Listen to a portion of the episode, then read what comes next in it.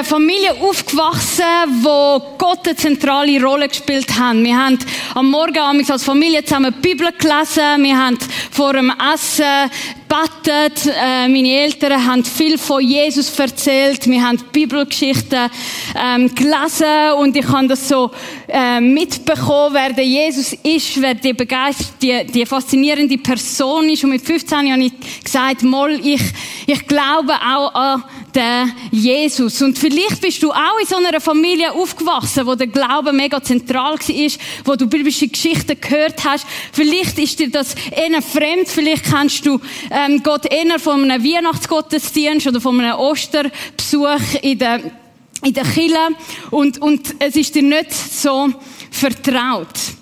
Und was ich spannend gefunden habe, ist, dass egal ob, ob du dem Gott vertraut bist oder nicht. Ich habe gemerkt, es gibt eine Frage, die wir uns alle früher oder später stellen. Und diese Frage ist, liebt Gott mich wirklich? Und diese Frage habe ich zum ersten Mal so richtig gefragt, als ich meinen ersten Herzschmerz hatte, obviously. Oder, äh, der Typ, den ich äh, voll toll gefunden habe und wo ich sogar extra ähm, Mathe mit ihm gebüffelt habe, weil ich so schlecht war. Und er war mein Tutor gewesen und ich habe mich richtig reingegeben, weil er mir versprochen hat, um mich nachher zum Essen einzuladen. ist dann, ist nichts geworden. Es ist nichts geworden. Und ich habe mich gefragt, liebt Gott mich wirklich? Und ich habe festgestellt, dass es immer wieder im Leben Situationen gibt, wo ich mich frage, liebt Gott mich wirklich? Stimmt das, was meine Eltern mir erzählt haben, das, was ich eigentlich grundsätzlich ja in meinem Kopf weiß und grundsätzlich ja auch glaube, stimmt das wirklich? Stimmt das auch, wenn ich meine Arbeitsstelle verliere und ich auf das Raff muss gehen, was so viel von mir verlangt und äh, ähm, genau oder oder Liebt Gott mich wirklich, wenn ein Unfall passiert und ich eingeschränkt bin? Liebt Gott mich wirklich, wenn ich einen geliebten Mensch verliere? Liebt Gott mich wirklich? Kennt ihr die Frage? Und ich habe mich die Frage gestellt in der Vorbereitung, warum ist die Antwort auf die Frage so wichtig? Was denkt ihr? Warum ist, ist es wichtig, diese Frage können zu beantworten. Liebt Gott mich wirklich? Ideen könnt ihr reinrufen, wenn nicht Hand aufstrecken. Weil jeder Mensch perfekte Liebe braucht. Genau. Andere Ideen, Vorschläge. Warum ist es wichtig, dass wir uns diese Frage stellen? Ich habe festgestellt, dass diese Frage so essentiell ist, weil das unser ganzer Glaube, unser ganzes Gottesvertrauen beeinflusst. Weil wenn ich nicht sicher bin, ob Gott mich wirklich liebt, dann ist mein Glaubensleben, wie wenn ich da auf so einem Moonhopper bin und sage, ja, eigentlich glaube ich schon, dass Gott mich liebt, aber dann passiert etwas und, und ähm, mein Freund macht Schluss oder meine Eltern trennen sich und stimmt das wirklich oder stimmt das nicht? Oder? Und wir, wir lassen uns viel leichter beeinflussen, wenn, wenn Schwierigkeiten kommen in unserem Leben, weil die Schicksalsschläge, die kommen und, und wir sind wackelig auf unseren Glaubensbein, wenn wir die Frage nicht können zu 100% beantworten. Liebt Gott mich wirklich? Und wir haben die letzten drei Wochen den ersten Johannesbrief angeschaut. Und die Leute, die den ersten Johannesbrief, ähm, an denen das adressiert worden ist, die sind in einem Glaubensmoment gewesen, wo sie ein wackelig auf ihren Beinen sind, wo sie nicht wirklich vom Fleck gekommen sind. Warum? Weil einerseits ihr Lehrer gekommen sind, die Leute haben gesagt, ja, Jesus ist nicht wirklich der Sohn von Gott, du bist nicht wirklich gerettet. Und sie haben auch angefangen, die Liebe von Gott zu hinterfragen. Liebt Gott mich wirklich? Und was hat der Johannes gemacht? Der Johannes, der den Brief geschrieben hat, hat ihnen wie drei Standbein gegeben, die gesagt haben, hey, mal, Gott liebt euch wirklich. Und das sehen wir einerseits am Leben. Der Timon hat uns vor zwei Wochen gezeigt, wie Jesus das Leben in Person ist. Wie Gott Mensch geworden ist. Und der ganze Johannesbrief macht einfach Jesus groß und er zeigt, wie reich das Leben ist. Und er hat zeigt auch, dass wir dank Jesus schon gesiegt haben. Dass selbst wenn wir manchmal versagen, wir können an dem Sieg von Jesus festheben.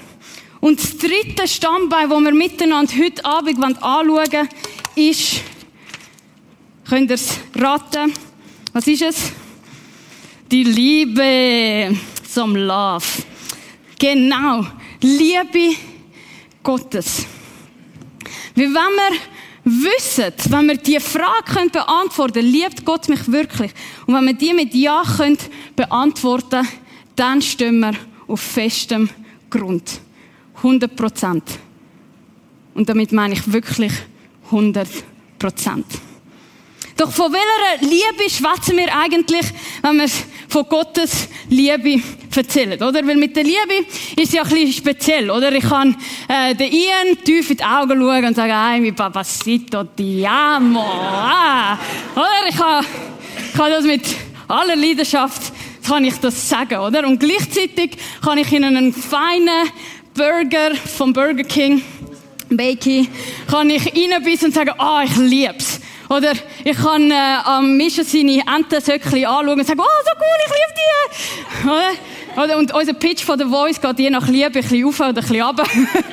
oder wir brauchen das Wort Liebe so oft, dass es ja manchmal fast schon ein bisschen hohl geworden ist. Und ich habe ein bisschen recherchiert und ähm, ich habe da ein sehr spannendes Buch von C.S. Lewis gefunden, wo vier verschiedene Arten von Liebe vorstellt. Und leider lange Zeit nicht zum jeden vertieft anschauen. Das wäre eine Predigtserie für an sich, aber ich möchte sie euch doch kurz vorstellen. Die erste ist griechisch, ja, Storge, Storge, Storge, Storge. Und es heißt Zuneigung. Und mit dieser Liebe meint man grundsätzlich zum Beispiel die Liebe, die zwischen Mutter und Kind ist. Oder das ist eine beschenkende Liebe, gebende Liebe, wo, wo sich äh, ein älterer Teil am Kind verschenkt. Aber das Spannende ist, es wird eigentlich auch etwas zurückverlangt, oder? Und, und das gehört mir zum Beispiel an, ich mache viel Kind, dann geht's mir im Alter sehr gut, die schauen dann für mich, dann muss ich nie allein sein, oder? Das ist so ein bisschen die Zuneigung, Liebe. Dann gibt's eine zweite Liebe, die wir gut kennen.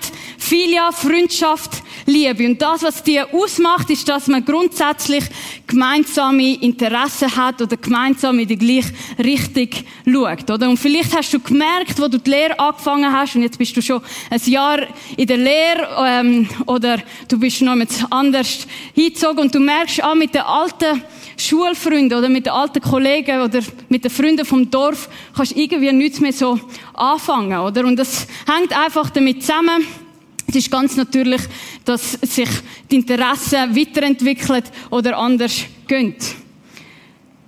Die dritte Liebe ist, ah, ti amo, papacito mio. Das ist die romantische Liebe, oder? Wo, wo die Attraktion zwischen zwei Menschen, ähm, betont. Und ich glaube, wenn man den Slogan Love is Love hört, dann würde ich behaupten, ist vor allem die romantische Liebe gemeint.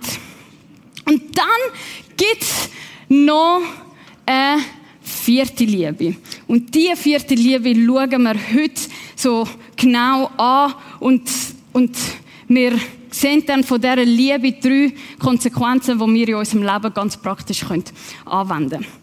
Und zwar ist die vierte Liebe Agape.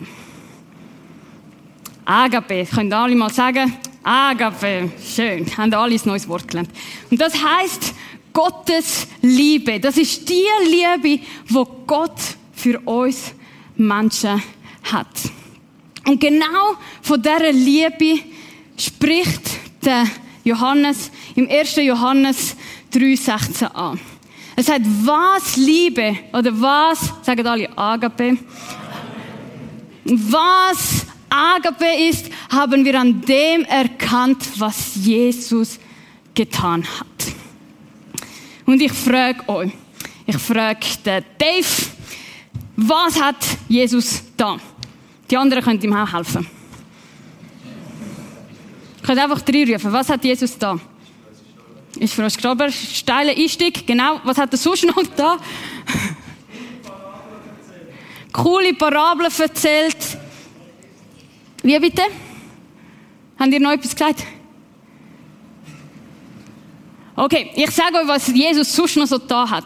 Er hat coole Parabeln erzählt, er hat Menschen geheilt, er hat Essen vermehrt, er hat Schulden beglichen, er hat Steuern gezahlt, er hat ähm, Tote auferweckt, er hat die, die am Rand der Gesellschaft sind, wieder reingenommen, er hat Menschen mit Respekt begegnet, er hat Menschen wieder hergestellt. Aber das, was mich immer wieder berührt, ist das, was im Philipper 2 beschrieben wird. Wie Jesus auf alles verzichtet hat. Auf all seine göttlichen Privilegien verzichtet hat. Zum Mensch werden. Das heißt, er hat sich entschieden zum sterblich werden. Er hat sich entschieden zum wachsen und lernen. Er hat sich entschieden, für eine gewisse Zeit sein Allwissen zu begrenzen. Oder wir lesen ähm, im Lukas, wie er als Kind im Glauben wächst und an Reife und Verständnis gönnt.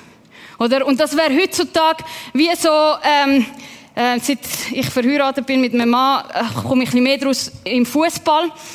Ähm, und jetzt weiß ich, wie viel Geld die Menschen kosten, oder? Und das wäre wie, wenn der Messi oder? All seine Titel würde aufgeben, all sein Geld, all seine Wohnungen würde aufgeben und würde entscheiden, zum in Argentinien in irgendeinem Slum zu gehen und dort äh, sein Leben mit diesen Strassenkindern zu verbringen. Nicht als PR oder so, sondern einfach so. Oder versteht ein bisschen den Vergleich? Es ist natürlich mega schwach, aber äh, etwa, so, oder? Versteht Das hat Jesus für uns da. Aber er hat nicht nur das da, sondern das, was die Agape-Liebe so richtig ausmacht, ist das, was der Dave schon vorher betont hat. Nämlich, er hat sein Leben für uns hingegeben. Und vielleicht hockst du da und denkst, warum hat ihn ja niemand gefragt? Warum hat Jesus sein Leben für uns, für mich hergegeben?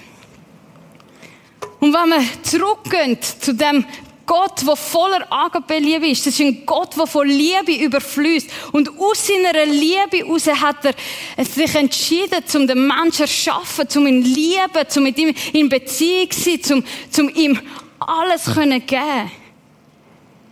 Und wir lesen, wie der Mensch die Liebe gesehen, gespürt, erlebt hat und sich trotzdem entschieden hat, ich kehre dem Gott meinen Rücken zu. Ich vertraue der Agape-Liebe doch nicht so ganz. Ich bin nicht so sicher, ob die Liebe wirklich gilt und wirklich das Beste für mich ist. Und das selbst im Paradies. Und wir lesen davon, wie der Mensch sich Gott abwendet und so gottlos wird und ein Leben anfängt zu führen, das fern ist von das, von der Vision, die Gott eigentlich für den Mensch hat. Und die Entscheidung, die erleben wir immer noch, Tag für Tag, Stunde für Stunde. Das sehen wir, wenn, wenn, wenn so ein, ein simpler Gedanke, wirklich so ein No-Go-Gedanke à la, à la ah, warum soll ich jetzt Geld zahlen für den Film? Ich kenne eine Webseite, da kann ich es gratis abladen. Who cares, oder? Zum Beispiel, who cares? Oder? Und, und wir nützen eigentlich jemand aus, oder? Oder zum Beispiel ein anderer Gedanke, wo, wo es zum Beispiel ist, à la, hey, also solange sie sich nicht entschuldigen, äh, werde ich sicher nicht auf sie zugehen. Oder? Soll die oder er sich mal entschuldigen und sagen, tut mir leid, und, und dann kann ich sagen, hm, okay. Verstehen ein bisschen, die Verhalten, oder? Oder, oder wir sehen das in unserem Egoismus. Wir haben manchmal Angst, zu kurz zu kommen. Und weil wir Angst haben, zum kurz zu kommen, machen wir Sachen, wo, wo andere Menschen beschädigen, aber ich bin immerhin gut da gestanden. Warum soll ich die ganze Wahrheit sagen, wenn, wenn ich mein Gesicht dann verliere? Warum? Warum? Oder? Und, und die Sachen, die wir kennen aus unserem Leben, die zeigen, wie unser Herz ist drin inne, oder? Und wenn wir genau heranschauen, dann sehen wir den Zerbruch von dieser Gottlosigkeit, dann sehen wir Schmerz, dann sehen wir Enttäuschung, sehen wir Bitterkeit, sehen wir Unglauben, sehen wir, sehen wir Minderwert, sehen wir Unsicherheiten. Aber das Herz, ist nie Gottes Plan für mich und für dich gewesen. Was ist Gottes Plan gewesen? 1. Johannes 4,9 steht, und Gottes Liebe zu uns ist daran sichtbar geworden, dass Gott seinen einzigen Sohn in die Welt gesandt hat, um uns durch ihn das Leben zu geben. Gott wird für dich ein Leben frei von Bitterkeit.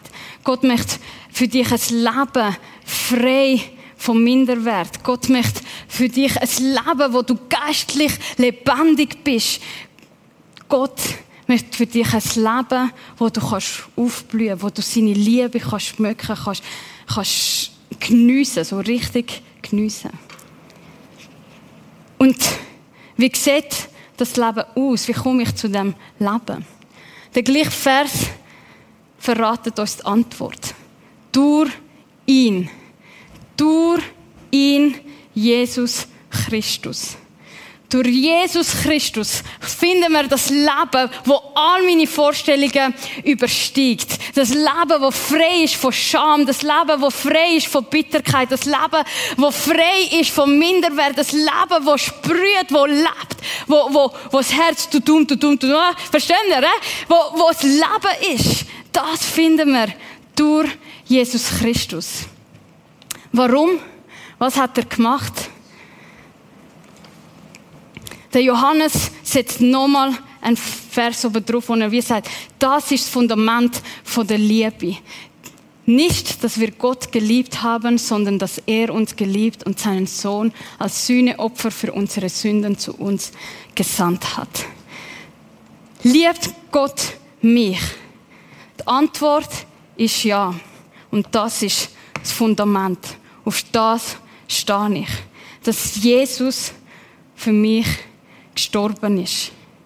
Und du fragst dich, warum hat er noch müssen sterben? Und das ist eben die Gottabgewandtheit. Das ist eben das, was die Bibel Sünd nennt. Und ich habe ein Zitat gefunden, wo mich mega, ähm, ja, auch in mein Leben inneret, von Martin Lloyd Jones, der sagt, look, Hey, du wirst dich nie als Sünder fühlen, weil es in dir einen Mechanismus gibt, der aus der Sünde resultiert und dich immer gegen jede Anschuldigung verteidigen wird. Wir sind alle sehr gut mit uns selbst in Reinen und wir können immer gut für uns selbst argumentieren. Selbst wenn wir versuchen, uns das Gefühl zu geben, dass wir Sünder sind, werden wir es nie tun. Aber es gibt nur einen Weg, um zu wissen, dass wir Sünder sind. Und das ist, wenn wir eine schwache, schimmernde Vorstellung von Gott haben. Mit anderen Worten, selbst wenn ich manchmal andere Menschen verletze, dann sage oder, oder schlecht über andere Menschen rede, dann erlebe ich das in mir so, dass ich sage, ja, aber ich bin schon nicht so schlimm. Ich tue schon Gossip, aber nicht so wie die. Oder? Oder, ja, ich bin schon ein bisschen grosszügig mit dem Verständnis von der Steuern, was ich jetzt muss versteuern, aber nicht so wie der. Oder? Verstehen ihr? Wenn ich mich mit meinem eigenen Maßstab messe, dann bin ich fein raus. Weil ich mich eigentlich immer besser darstellen will und dann tun, als ich bin. Aber wenn ich mich mit dem Maßstab von Gott vergleiche, dann sind wir bei einem anderen Level. Wenn wir verstehen, wie rein, wie schön, wie heilig Gott ist. und dass er sagt, ihr solltet heilig sein, so wie ich heilig bin, dann weiß ich, ich komme definitiv zu kurz. Und wie weiß ich, wie Gott ist? Ich weiß das, indem ich das Leben von Jesus anschaue, weil Gott ist in Jesus Mensch geworden. Und nur schon, wenn ich mich mit Jesus vergleiche, weiß ich, auch dort komme ich zu kurz. Und jetzt ist in dem Johannes Vers ist da so ein altdeutsches Wort Sühneopfer ähm, genannt. Was heißt das Sühneopfer? Das heißt, dass Jesus anstelle von mir die Strafe die Gerechtigkeit für mein Fehlverhalten in Kauf genommen hat. Oder das heißt, ja, aber das ist doch nicht nötig. Ich kann dir garantieren, wenn dir jemand ins Auto reinfährt oder den TÜV um, umkippt und es beschädigt wird, dann wirst du 100% dem nachgehen, bis er oder Versicherung dein TÜV oder dein Auto wieder zurück repariert hat und dir das Geld zahlt hat. Warum? Weil das gerecht ist. Oder? Und so verhaltet sich das mit den Sünden, mit den Fehlverfehlungen, die wir machen. Es muss Gerechtigkeit passieren. Und so zeigt sich Gottes Liebe, dass dann, wo wir noch nichts von ihm haben wollen wissen, Jesus gesagt hat, ich werde all die Schuld, die Sünde nehme ich auf mich. All das, was Steph wird versagen, das, was sie schon weiß und das, was sie noch nicht weiß, das nehme ich auf mich. Ich zahle dafür. Und das ist die gewaltige Liebe, die mich so bewegt. Die Liebe, auf der ich mich ausruhen kann, weil ich weiß, es kommt nicht auf meine eigene Leistung drauf an, sondern ich kann wirklich wissen, es ist Gott, der mich zuerst geliebt hat. Verstehen? Und manchmal haben wir haben wir das Verhalten, gerade in frommen Kreisen, dass wir denken, hey, wenn ich genug Bibel lese oder wenn ich genug fromm rede oder wenn ich genug mitschaffe oder besonders wenn ich ähm, äh, ein Pastor bin oder so, ja, dann wird Gott mich sicher annehmen. Dann, dann muss er mich doch lieben, wenn ich ja 100 Prozent ihm, ihm, ihm mein Herz hergebe. Und da ist nicht falsch, 100 Prozent für Gott hergeben. Aber es ist kreuzfalsch, wenn du sagst, ich mache das, damit Gott mich liebt. Es ist genau anders. Das ist das Fundament, dass er mich zuerst geliebt hat. Und ich habe mich gefragt, wie kann ich dann über diese Liebe staunen und, und, und mehr mehr das ergreifen, oder? Weil vielleicht bist du wie ich seit 15 Jahren im, im Glauben unterwegs. Du kennst Jesus, du kennst die Geschichte, die Geschichte, du hast dich, du hast die Liebe schon erfahren. Aber wie kann die Liebe wach bleiben? Und ich habe mir vier Sachen überlegt, die mir mega helfen. Und das erste ist Gebet. Und das kommt nicht einfach so von mir, sondern wenn du Epheser 3 liest, dann siehst du, wie der Paulus zu der Killer sagt, hey, und ich bete mit ganzem Herz, dass ihr die Weite, die Größe, die Tiefe, die Breite von der Liebe Gottes erfassen könnt, dass ihr drin könnt verwurzelt sein, dass es nicht wankt, sondern dass ihr die Liebe könnt ergreifen und, und mehr staunen und mehr sehen. Und mit dem fängt es an, mit dem Herzensschrei von uns. Jesus, erklär mir deine Liebe. Jesus, zeig mir, was es heißt, dass du an dem Kreuz gestorben bist. Zeig mir, was es bedeutet. Zeig mir, weil ich finde, ich bin gut Mensch, aber zeig mir, zeig mir, ich möchte nicht müde werden und ich möchte in den nächsten 15 Jahren immer wieder brüllen vor, vor berührt sein von dem, was du für mich gemacht hast. Ich möchte immer wieder können staunen über die Liebe, die ich nicht dafür gemacht habe, aber wo mich übergüßt, wo mich überfüllt, wo mich ins Staunen bringt, wo, wo mich sprachlos macht. Hör mein Gebet. Zeig mir, hilf mir, die weite, tiefe Höhe und Breite von deiner Liebe zu erfassen. Das Zweite ist, sich mit dem Leben von Jesus auseinandersetzen. Ich habe diese Woche mit dem Ian, mein Mann, haben eine spannende Begegnung gehabt. Wir haben äh, einen Zügelmann bei uns gehabt, der geschaut hat für die Wohnung und dann stellt sich fest, dass das ein kurdischer Freiheitskämpfer war und der ist in, äh, in der, in der äh, im Gefängnis gewesen. und er gesagt, weißt, Stefania, ich habe äh, den Koran gelesen, ich habe Nietzsche gelesen, ich habe Kant gelesen und ich habe die Bibel gelesen. Und der Jesus, der fasziniert mich. Was der gemacht hat, wie der gelebt hat, das ist faszinierend. Und er glaubt immer noch nicht, aber er findet Jesus faszinierend. Und wie kannst du dich mit dem Leben von Jesus auseinandersetzen? Lies die Bibel, lies die Evangelien, schau The Chosen, setz dich mit dem aus. Ja, musst, muss, mach, egal wie, aber mach. Genau. Dann das Abendmahl. Das Abendmahl ist ein Sinnbild für das, was Jesus für uns gemacht hat. Oder? Und wenn wir das Brot nehmen, wo, wo sein Fleisch darstellt und, und das Blut, ähm, das Blut, also der Wein, wo sein Blut darstellt, ähm, nehmen, dann schmecken wir mit, dann wissen wir mit ganz unserem Sein, ja, Jesus hat das für mich gemacht. Das gilt auch für uns. Und wir haben später auch Zeit äh, zum gemeinsames Abendmahl miteinander nehmen. Und das vierte ist Glory Stories teilen. Geschichten, die Menschen mit Jesus erlebt haben. Äh, fragen einander im Hangout, hey, hast du dann die Liebe Gottes schon erfahren? Hast du das schon gemacht? Schau dir YouTube-Video an, wo Menschen von Jesus erzählen. Halt das wach, damit du über die Liebe von Gott staunen kannst. Was bewegt die Liebe Gottes in uns? Was macht sie, wenn ich die Liebe Gottes ergriffen habe? Macht sie mich passiv? Macht sie mich anders? Was, was bewirkt die? Und ich möchte drei Sachen zeigen, wo, wo im Johannesbrief erleuchtet werden. Das eine ist, Gottes Liebe nimmt mir Angst vor dem Gericht Gottes. Die Bibel erzählt, dass wir nicht einfach irgendwie mal ein in der Geschichte umeinander laufen und leben, sondern dass die Weltgeschichte sich zuspielt, bis wenn ähm, Jesus wieder will kommen und wir uns vor Gott für unsere Taten äh, werden gerechtfertigen. Und das schreibt der erste Johannes, der Johannes. Und wir können den Tag des Gerichts mit Zuversicht entgegensehen. Sozusagen, hey, du kannst dich richtig freuen auf das, was kommt. Denn wir leben in dieser Welt in derselben Gemeinschaft mit Gott wie Christus. Und unsere Liebe kennt keine Angst, weil die vollkommene Liebe alle Angst vertreibt. Wer noch Angst hat, rechnet mit Strafe. Und das zeigt, dass seine Liebe in uns noch nicht vollkommen ist.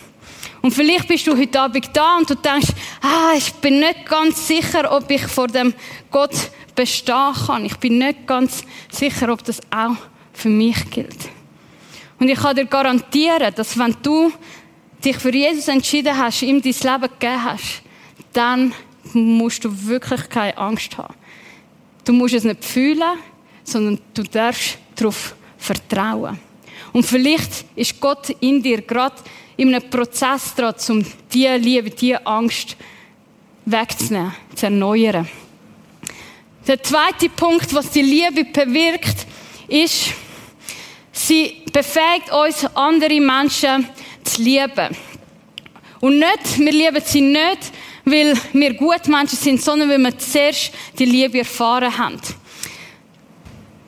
1. Johannes 4,19, der tiefste Grund für unsere Zuversicht liegt in Gottes Liebe zu uns. Wir lieben, weil, alle miteinander, er uns zuerst geliebt hat. Das ist es. Das ist es. Liebt Gott mich wirklich? Ja, weil er mich zuerst geliebt hat. Und von dort aus kann ich weiter lieben. Er sagt zum Beispiel auch, liebe Freunde, weil Gott uns so sehr geliebt hat, sollen wir auch einander lieben. Und im Griechischen ist das sollen heißt eigentlich, ihr seid Gott schuldig, einander zu lieben. Weil die Liebe, die wir von Gott empfangen haben, die ist nie gedacht gewesen, um für uns allein zu behalten, sondern es ist immer gedacht gewesen, dass sie weiterfließt. Nicht aus unserer Kraft sondern aus dieser göttlichen Kraft und ähm, um das ein bisschen versinnbildlichen, brauche ich zwei Freiwillige, die schnell auf die Bühne raufkommen. Ganz schnell kommen. Ich bin eh schon spät dran. okay. Sehr cool. Also, Manu und Leon. Ich habe für dich, Manu, habe ich da 100 Franken. Und ich schenke dir die, aber schenke noch 50 Franken weiter am Leon. Aber die ah, sind 250. Also ich kann dir 100 Franken und von diesen 100 Franken darfst 50 weiter schenken. Genau. Und jetzt seht ihr, der, der Manu ist mir schuldig, solange er die 50 Franken weitergibt. Oder? Und so sind wir Gott schuldig. Wir haben die Liebe von Gott bekommen. Aber wir sind sie Gott schuldig, bis wir sie weitergeben. Okay? Und natürlich, das Geld, äh, Metapher, das hinkt hin und vorne, weil es ist ja begrenzt und Gottes Liebe ist grenzenlos und so. genau, aber ihr seht, oder? Was, was Gott macht und wir haben das nicht abgesprochen und gar nicht, oder? Aber das ist das, was Gott mit uns macht. Er beschenkt uns reich, unerwartet, ohne dass wir etwas gemacht haben. Und wir dürfen das weitergeben. Danke, darf absitzen. Nein, nein. nein. Du kannst mich nachher einladen. Gut.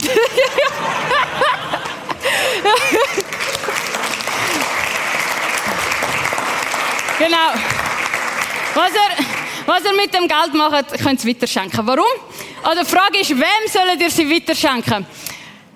Das Spannende ist, im ersten Johannesbrief sagt er, liebet Menschen und nicht irgendwelche Menschen. Er sagt nicht, liebet eure Finde oder liebet die Welt, sondern er sagt, liebet andere Christen.